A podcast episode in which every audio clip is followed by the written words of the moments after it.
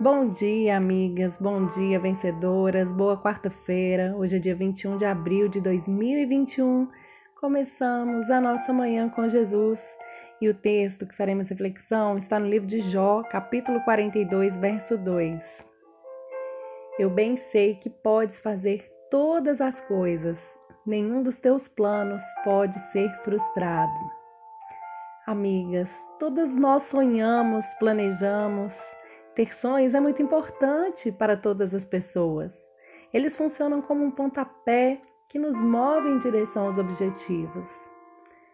Porém, muitas vezes em nossas vidas, nossas expectativas, nossos planos, sonhos podem ser frustrados. Quantas vezes estamos perto de alcançar alguma coisa que tanto sonhamos e por algum motivo, um imprevisto ou fatalidade inesperada, algo acontece e nos impede de concretizar o que tanto esperávamos. E aí nos sentimos incapazes, desanimadas, desesperançadas. Nessas horas, podemos até questionar Deus: mas por que isso está acontecendo comigo? Será que eu sou uma pessoa ruim? O que eu fiz para merecer isso?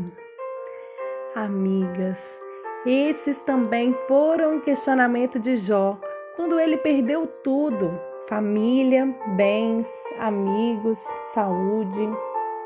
Jó sabia que era uma pessoa fiel a Deus. Não era uma pessoa má e nem estava sofrendo as consequências de seus pecados.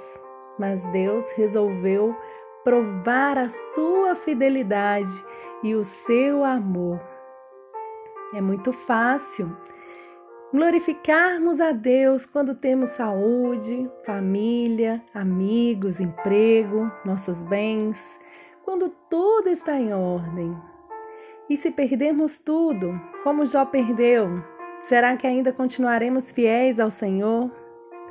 Os nossos planos, sim, podem ser frustrados. Os planos de Deus, jamais. Mesmo que tenhamos dificuldades de compreender, tudo tem um propósito. Deus é soberano e está no controle de todas as coisas. Muitas vezes é nas dificuldades e tribulações que conseguimos nos aproximar mais do Senhor e ouvir a Sua voz. E o plano mais importante que Deus tem para as nossas vidas é a salvação através de Jesus Cristo. Depois que Deus provou a fidelidade de Jó, depois de passar por todas as humilhações que ele passou, o Senhor deu a Jó o dobro do que ele possuía e ainda lhe permitiu que tivessem mais filhos. Vamos orar? Senhor, te agradecemos por esse dia, pelas tuas misericórdias. Queremos entregar os nossos sonhos e planos a ti Sabemos que os teus planos não se frustrarão e a tua vontade é sempre melhor do que a nossa. Ensina-nos, Senhor, a ser fiéis a Ti nos momentos de frustração e de dificuldades.